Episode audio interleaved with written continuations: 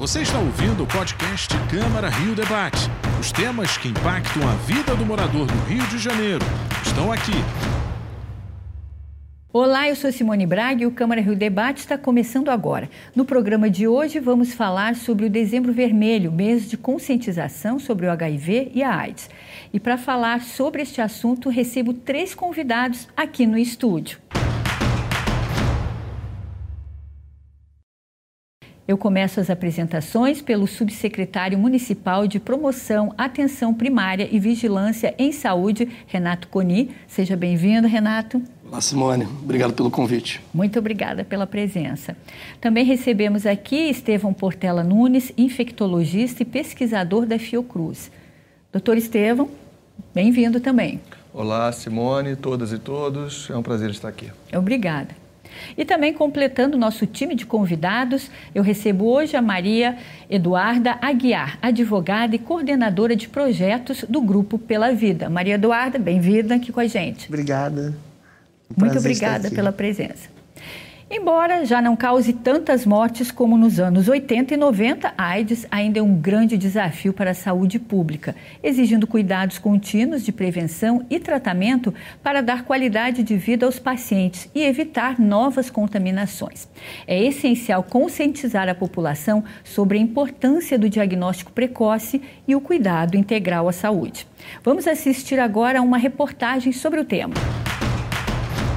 Criado no Rio de Janeiro em 1989 pelo escritor Herbert Daniel, o Grupo Pela Vida é uma instituição pioneira no combate ao HIV e à AIDS no Brasil. É o primeiro grupo fundado por pessoas vivendo com a doença no país. Além do acolhimento e ações de conscientização e prevenção, Há 33 anos, a organização oferece assistência jurídica gratuita às pessoas afetadas pela epidemia da AIDS e já beneficiou milhares delas. E não para por aí. Temos grupos terapêuticos para trocas e vivências é, com psicólogos. Temos também atividades de prevenção ao HIV e AIDS, com testagem gratuita do HIV, e temos também ações de mobilização e advocacy, que são atos, são eventos que a gente busca a garantia dos direitos das pessoas que vivem com HIV e AIDS.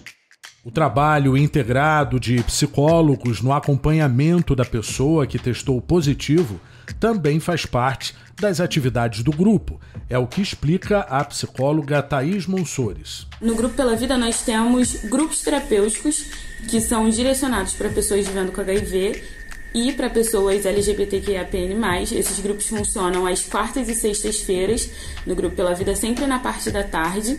E reforça uma das principais prioridades o início do tratamento adequado. Após a pessoa realizar um teste rápido para o HIV e ter o resultado reagente, nós acompanhamos essa pessoa, eu, por exemplo, como vinculadora, acompanho essa pessoa, faço o acolhimento, passo as devidas informações e a acompanho até que ela se vincule a uma unidade de saúde, para que ela inicie todo o processo para começar o seu tratamento para o HIV, seus antirretrovirais.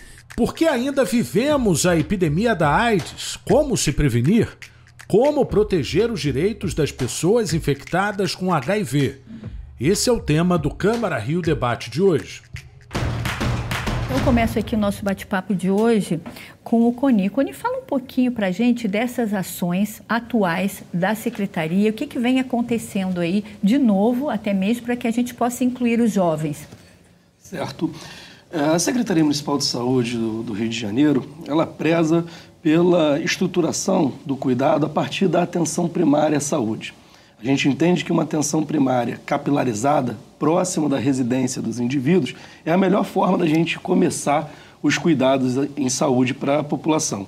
E aí, quando a gente chega no limite da atenção primária, a gente acessa os outros serviços, serviços de média e de alta complexidade, como o Instituto Nacional de, de Infectologia Evandro Chagas.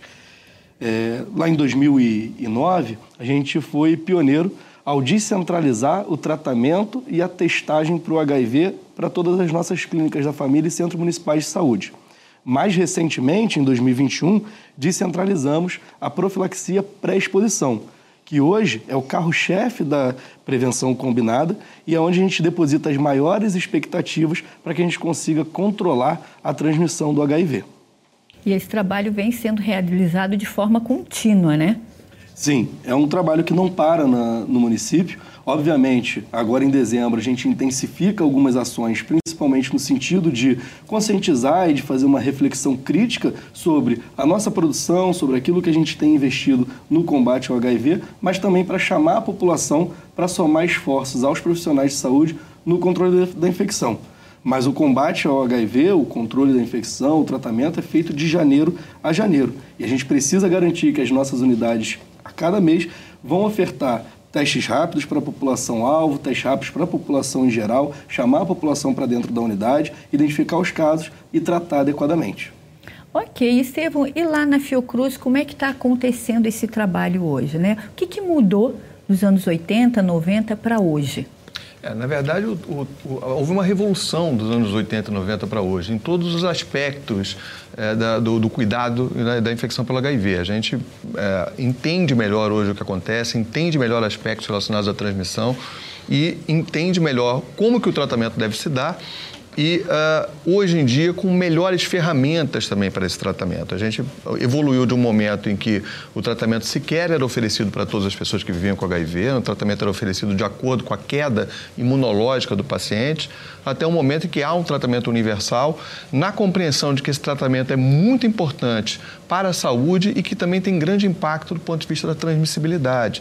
Existem alguns aspectos que eu acho que a gente precisa é, cada vez mais é, estar dialogando com, com as pessoas, com não só com as pessoas que vivem com HIV, mas com as pessoas é, potencialmente em risco, ou as pessoas que é, eventualmente não, não, não fazem é, é, o teste, sobre a importância de se testar porque isso vai ter uma importância para ela, vai ter uma importância em relação à transmissibilidade. Existem alguns conceitos que eu acho que a gente precisa cada vez mais colocar para a sociedade. Um desses, que eu acho que a gente, enfim, pode até depois aprofundar um pouco mais, é o famoso I igual I, ou U igual U, né? o indetectável é igual a transmissível.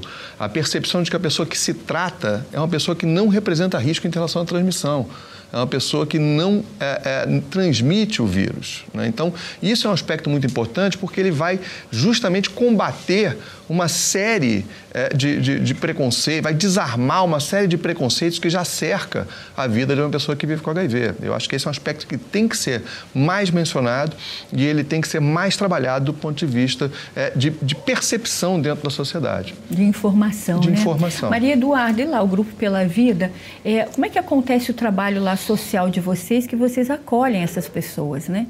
É, o na verdade, o Grupo Pela Vida ele trabalha na perspectiva de garantia de direitos, né? E de também políticas públicas. Então, a gente tem uma parceria com a gestão pública também, através da gerência de HIV AIDS, onde a gente faz uma troca, por exemplo, quando acontece alguma questão que precisa do apoio da gerência. a gente tem essa troca tanto com a, a gerência estadual quanto municipais e a gente também faz uma avaliação e recebe demandas, por exemplo, de usuários, de dificuldades pontuais que eles possam ter de acesso. É, tem usuários também que têm uma vulnerabilidade muito grande, que precisam de apoio para assistência social, benefícios mesmo sociais, porque não têm condições de se manter, então eles têm direito a um LOAS, eles têm muitas vezes direito a um auxílio-doença. E lá é um local onde eles têm um atendimento especializado para isso. Né? O grupo também trabalha com a ideia de apoio né, psicológico através de banco de psicólogos voluntários. A gente tem grupos de acolhimento pontuais, trabalha com jovens, com mulheres, com população é, trans, população LGBT, na perspectiva universal né, de acolhimento às pessoas vivendo com HIV AIDS, além da da campanhas que o grupo normalmente faz de prevenção, é, de testagem, é, é, sempre estimulando a testagem como um método de prevenção, o acesso né, a esses medicamentos PEP e PrEP, a gente sempre indica, quando a gente vê que é necessidade, a gente encaminha para as unidades que a gente já entende que já faz esse tipo de, de tratamento. Então, assim, é um grupo com 32 anos de existência e que o objetivo mesmo é ser um grupo de um ponto de apoio e de referência para as pessoas vivendo com HIV e AIDS ali no centro do Rio. Ok, agora então nós vamos mostrar algumas informações aqui na tela do estúdio. A Secretaria Municipal de Saúde lançou recentemente o Boletim Epidemiológico HIV-AIDS no município do Rio de Janeiro e mostra os desafios que persistem com os novos casos, mas também os avanços nas ações de prevenção. Então, segundo o boletim, o município do Rio de Janeiro registrou em 2023, até o momento, 2.300 novos casos, novas infecções pelo HIV. E desde o início do ano ocorreram 409 óbitos na cidade, o que equivale a uma taxa de mortalidade de seis pessoas a cada 100 mil. Então, Conico, o que, que a gente pode falar sobre esses dados aqui que a gente está mostrando aqui na nossa tela? Bem, o boletim epidemiológico que a gente lançou uh, há poucos dias, ele é muito importante para a comunicação com a população, uh, comunicação com os institutos de pesquisa e com, com os órgãos de controle, uh, mas principalmente para a gente poder refletir sobre quais caminhos a gente precisa trilhar, quais que a gente precisa seguir. Essa primeira informação sobre o número de pessoas infectadas esse ano com HIV, ela é fundamental para que a gente possa programar a oferta de PrEP. o que a gente tem na literatura é que a partir do momento que a gente multiplica por 6 o número de pessoas em PrEP em relação aos novos infectados, a gente começa a ter um declínio na, na curva de, de, de, infecção no município. São Paulo conseguiu isso e hoje tem aproximadamente 30 mil pessoas fazendo PrEP em São Paulo. No Rio de Janeiro, a gente precisa dobrar o número de pessoas em uso de PrEP. Atualmente, temos 7.500 pessoas aproximadamente fazendo uso. Nosso objetivo para 2024 é chegar nas 15 mil pessoas que nos garantiria é, começar a reduzir essa, essa curva, essa tendência de, de novos casos. Em relação aos óbitos, é, o desfecho mais negativo possível, é aquele que nós vamos uh, buscar evitar a todo custo, mostra para a gente a necessidade de intensificar as ações de manutenção do tratamento. A gente ainda tem perda de segmento de alguns pacientes, ainda que uh, para o HIV a gente quebre a lógica da territorialidade da atenção primária e uh, o paciente possa buscar qualquer unidade de saúde no município para fazer o seu acompanhamento, a gente precisa garantir a longitudinalidade, a prestação de cuidados continuados a esse indivíduo durante toda a sua vida, para que ele não abandone o tratamento e com isso mantenha sempre a carga viral indetectável como o Estevão disse, é importante para controle da, da transmissão e para a qualidade de vida desse, desse indivíduo. Ok. E de acordo com o boletim, né, com dados do boletim, nós temos outra informação aqui muito positiva. O número de usuários testados na cidade aumentou. Em 2021 foram menos de 280 mil, mas em 2023 passou para quase 305 mil até o momento. É, a importância dessa testagem, né, que o Coni acabou de falar, é, como é que se faz esse trabalho e como é que se incentiva as pessoas a fazerem a testagem? Então, a gente está, na verdade, numa fase de recuperação, né? porque a gente passou pelo ano de 2020, 2019, logo depois de 2020, foi um ano em que, evidentemente, todos os cuidados em relação à saúde ficaram muito prejudicados pela questão do, do, do, do isolamento social, do distanciamento social, é, da dificuldade mesmo de lidar com uma pandemia como foi em 2020, 2021. Então a gente está no momento justamente para se recuperar. É óbvio que isso é, teve um impacto grande até nas nossas metas para cumprir a Agenda 2030 em relação a vários, a várias é, condições de agravo à saúde, é, mas agora é, a gente está de novo podendo trabalhar no sentido é, de estimular a testar de estimular o uso de PrEP, a profilaxia pré-exposição.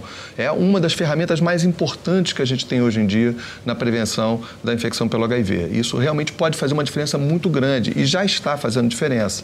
A questão é que, se a gente, como é, a gente tem que escalonar de uma forma realmente significativa esse trabalho da PrEP no Brasil inteiro, no Rio a gente tem também nosso trabalho a fazer, é porque, de fato, é, para níveis de, de, para efeito de redução nas taxas a gente só vai conseguir isso se de fato a gente conseguir ampliar bastante, dobrar, né, como é a meta atual, né, porque é, senão a gente vai ficar oferecendo proteção individual, mas sem conseguir esse impacto nas taxas eh, de incidência propriamente dito. Acho que esse é um, é um, é um, lado que a gente tem que fazer. A Fiocruz sempre trabalhou muito com isso, acho que já, a gente sempre conversa eh, sobre essa questão. A, a, o INE, o Instituto Nacional de Infectologia, que é o meu instituto dentro da Fiocruz, sempre trabalhou especificamente com as doenças que têm um determinante social importante. É o caso da doença de Chagas, é o caso da tuberculose. A tuberculose né, poderia ser um tema aqui, né? A tuberculose certeza, é, um, é extremamente relevante. Né? É, as hepatites virais, as micoses sistêmicas, a leishmaniose. Então, a gente sempre teve esse lado é, é muito próximo a nós. E, e também em relação ao HIV, sempre tentando trabalhar com as populações de maior vulnerabilidade. Então, eu acho que é, há, um, há um, dever de casa importante a fazer nesse sentido. Obviamente, essa interação com a atenção primária é fundamental né, atenção no sentido bilateral mesmo, no sentido de, de, de se entender quais são as demandas é, de uma e de outra. A gente está trabalhando nesse sentido também, nessa, no fortalecimento dessas interações e no fortalecimento também é, com as organizações sociais, porque eu acho que isso, de fato, é, tem que ser entendido como uma batalha de todos né, e com as responsabilidades nossas, sem dúvida, mas como uma batalha de todos. Tudo em conjunto. Maria Eduarda, quantas pessoas vocês atendem hoje em dia lá no grupo Pela Vida? Olha, em, média. em média por ano são cerca de 500 pessoas ou mais, porque assim, a gente lá no grupo tem os projetos, são projetos focados é, para o lado social, né? Que são parcerias de empregabilidade, é, é, cidadania da população LGBT.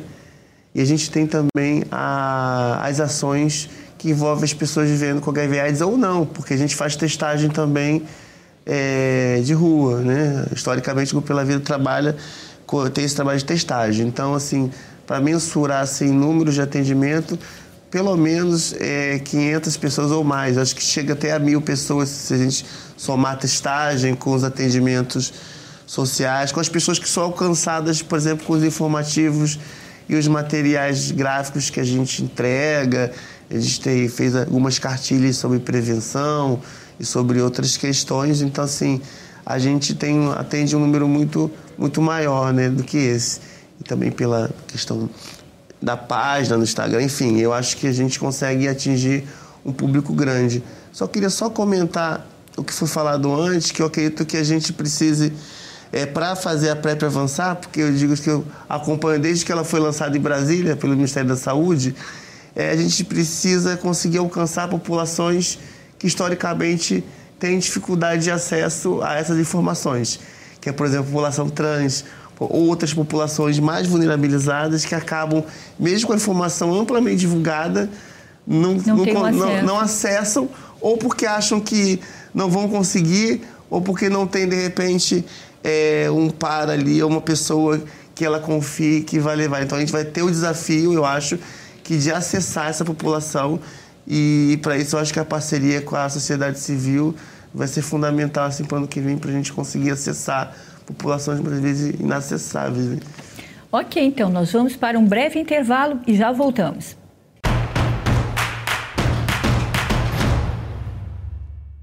Estamos de volta com o Câmara Rio Debate, hoje falando sobre a conscientização sobre o HIV e a AIDS. Aqui comigo estão o subsecretário municipal de Promoção, Atenção Primária e Vigilância em Saúde, Renato Coni, Estevão Portela Nunes, infectologista e pesquisador da Fiocruz, e Maria Eduarda Guiar, advogada e coordenadora de projetos do Grupo Pela Vida. Coni, falando sobre essas ações né, da secretaria, como é que a gente vê essa questão dos trans, né, para eles terem mais acesso aos tratamentos, a tudo que é oferecido? A população trans é uma população que dentro da, da nossa cidade do Rio de Janeiro ainda é invisibilizada e muito vulnerabilizada. Existe uma dificuldade histórica de prover e aumentar o acesso para a população trans, mesmo nas nossas clínicas da família e centros municipais de saúde.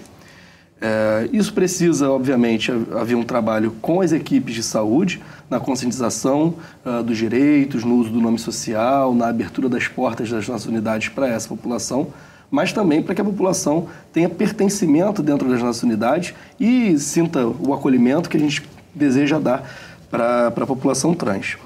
É, em paralelo a isso, a gente tem o Centro Especializado em Infectologia, que fica na Rua do Matoso, na Policlínica L. Pellegrino, e vamos inaugurar um centro especial para a população trans aqui no centro da cidade, para poder orientar sobre hormonização, sobre direitos, sobre os cuidados à saúde, que tem as suas particularidades.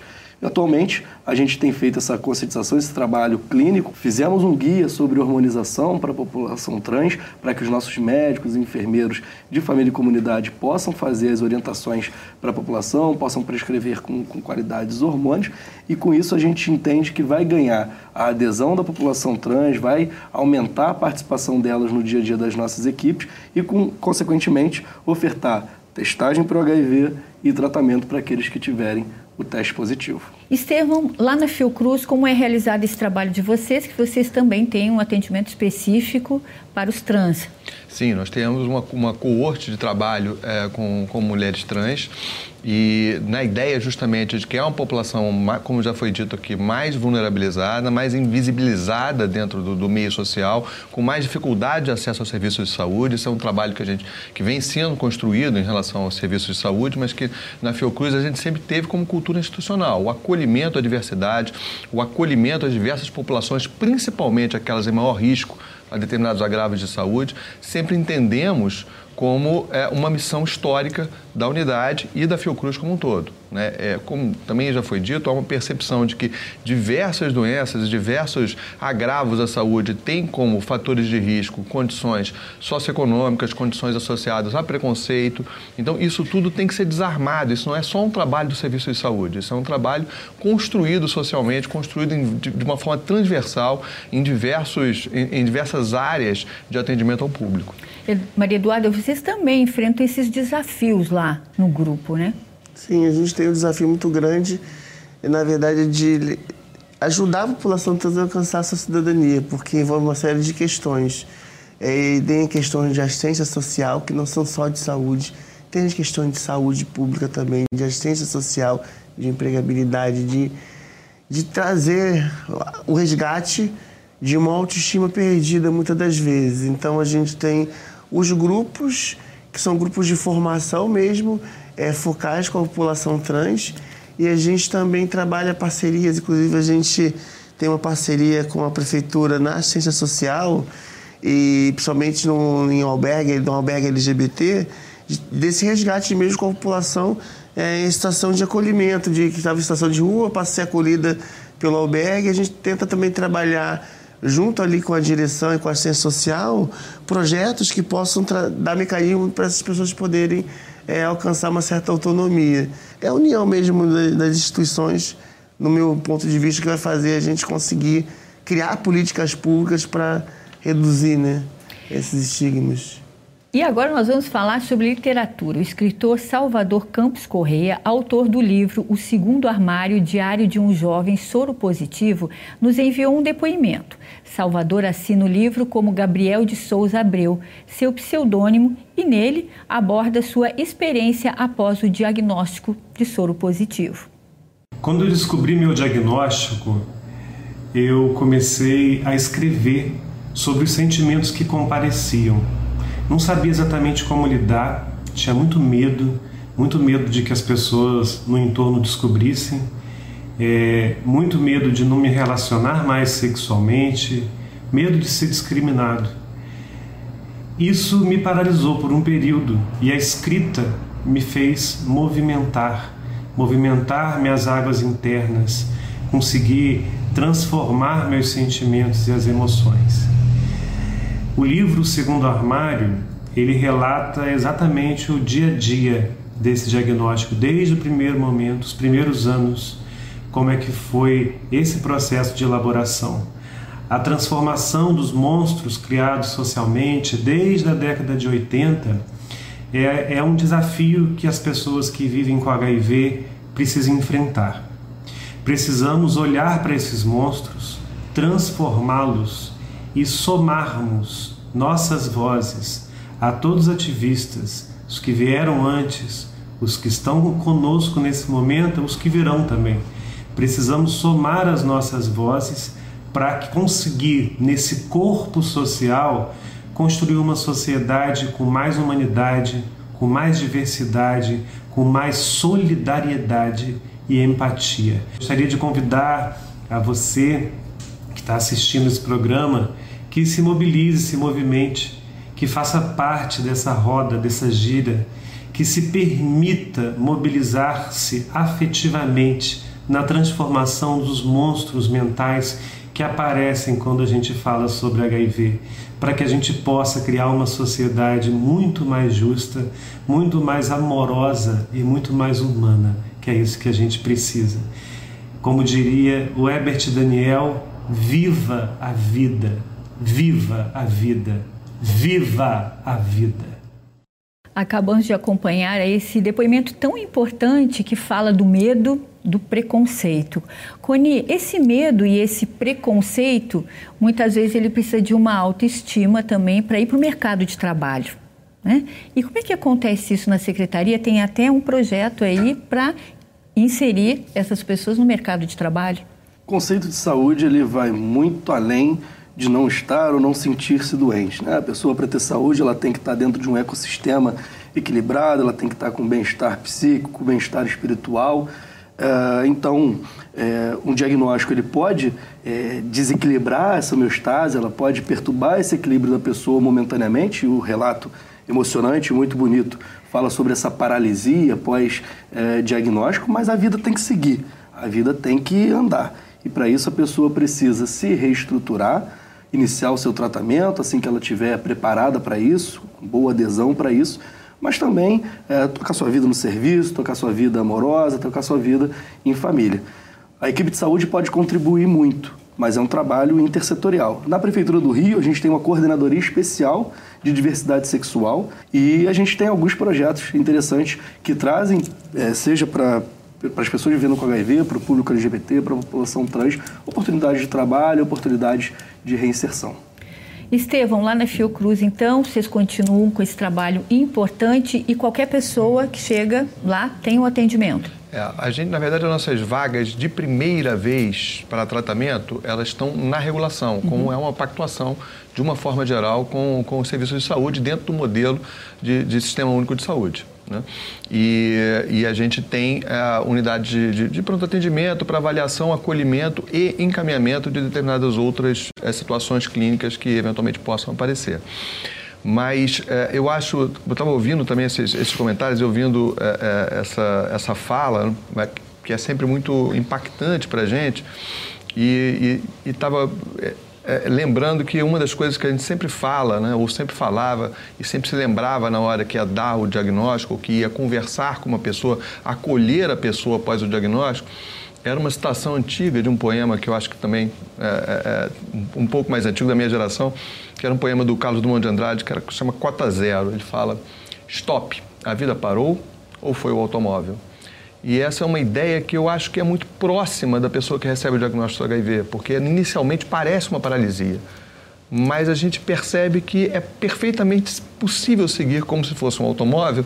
E, na verdade, os tempos atuais mostram é, que em algumas coisas é, é essa, essa área tem que ser um pouco mais inundada por informação essa questão é, é, da transmissibilidade, do, do, do, perceber sem risco, do perceber sem preocupação com relação ao seu meio social, é alguma coisa que a gente realmente tem que desarmar com a informação, com a informação de que o tratamento adequado não só previne a progressão é, da condição clínica, como também previne é, a transmissibilidade da, da, da, do HIV. Então, acho que esses são aspectos. A informação pode ajudar muito é, a, a, a, gente nesse combate em relação a esse enfrentamento em relação ao HIV. Maria Eduarda, a gente sabe e já falou aqui vários desafios, mas vocês também têm casos de resultados positivos e que as pessoas né, já estão no mercado de trabalho? Sim, a gente tem casos é, de pessoas no mercado de trabalho, sim, mas a gente ainda tem uma dificuldade extrema por conta também da despedida discriminatória, que também é uma realidade que acontece, infelizmente ainda.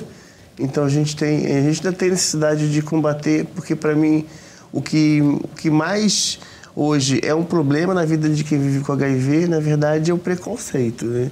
Então a pessoa muitas das vezes ser demitida por conta de um diagnóstico é bem complexo. É o que o, o Salvador estava relatando no poema dele que realmente ele começou a pensar como é que seria a vida dele, como é que seria, ele poderia voltar a se relacionar com alguém, ele teria uma vida é, normal novamente. E muitas das nossas pessoas que são acolhidas pela gente tem essas dúvidas. E o papel da gente é mostrar que ela pode ter uma vida também é, normal. Basta que a gente. Só que, é claro, a gente vai ter estar tá sempre que lutando contra estigmas, contra preconceitos sociais, porque, é, infelizmente, o HIV foi formado é, na época de 80 e 90 através de, um, de, uma, de campanhas de medo. Campanhas que colocavam medo na população ao invés de informar a população sobre aquilo. Então, ainda está muito é, na mente das pessoas essa questão da sentença de morte. Quando é, ele falava de Herbert de Daniel, Herbert Daniel é fundador do Pela Vida, se por acaso, não sei se é, as pessoas, as pessoas talvez não, não saibam, e o Herbert Daniel, naquela época, ele falava que ele não queria falar de morte, que ele ia, queria falar de vida. Por isso que tem esse, esse ditado que ele, que ele diz, viva a vida, quer viver a vida porque a vida foi feita para ser vivida, a gente tem que valorizar a vida que a gente tem. E naquela época é, do Herbert e Daniel, as pessoas morriam com mais facilidade, porque é 89, 90, né, início. Então, é, eu trago muito isso. E eu acho que Pela Vida ele tem essa, essa capacidade de agregar as pessoas, de, de trazer as pessoas em comunhão para resgatar, para devolver a autoestima, devolver a pessoa é, a vontade da pessoa ter querer continuar. Então, por isso que eu acho que é um trabalho extremamente é, recompensante. Você vê pessoas que estavam totalmente desestabilizadas e depois de, de, participar das nossas atividades, essa pessoa é, está bem, está vivendo bem e tá depois vira também voluntário, começa a participar das reuniões porque ali encontrou um local que entendeu que tinha pessoas iguais a ela e que ela pôde se sentir bem ali. Então, isso é fantástico. Ok, então, muito obrigada pela participação de todos vocês. O programa de hoje vai ficando por aqui. Gostaria de agradecer a companhia de todos aqui na Rio TV Câmara. E não esqueça, você pode acessar nossa programação nas redes sociais. É só digitar o arroba Câmara Rio. Tchau e até o próximo programa. Você ouviu o podcast Câmara Rio Debate? Acompanhe as notícias sobre a Câmara do Rio em nosso site câmara.rio e nas nossas redes sociais, arroba Câmara Rio.